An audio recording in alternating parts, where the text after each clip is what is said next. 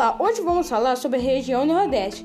Ela é uma das regiões do Brasil definidas eh, pelo Instituto eh, de Brasileiro de Geografia e Estatística em 1969. E também ela é uma das regiões que possui uma área total de 1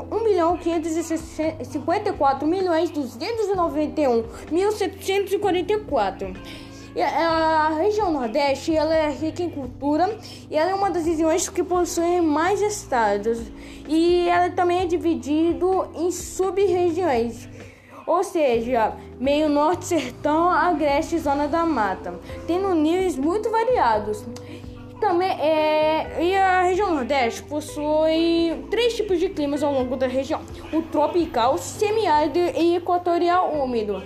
Uma das culturas mais presentes no Nordeste é com certeza festas unidas, que são feitas por danças típicas como a quadrilha, que reúne muitas pessoas. Elas dançam em movimentos sincronizados para comemorar a festa de São João. Nesta festa, o estilo musical predominante são forró e sertanejo.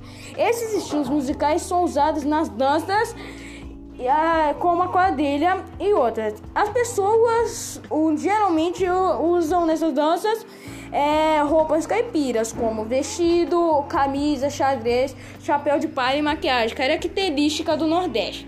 Uma coisa que não podemos deixar de falar é a comida. A comida do Nordeste é, ela usa muito ingrediente do milho, já que essa época é marcada pela colheita do grão.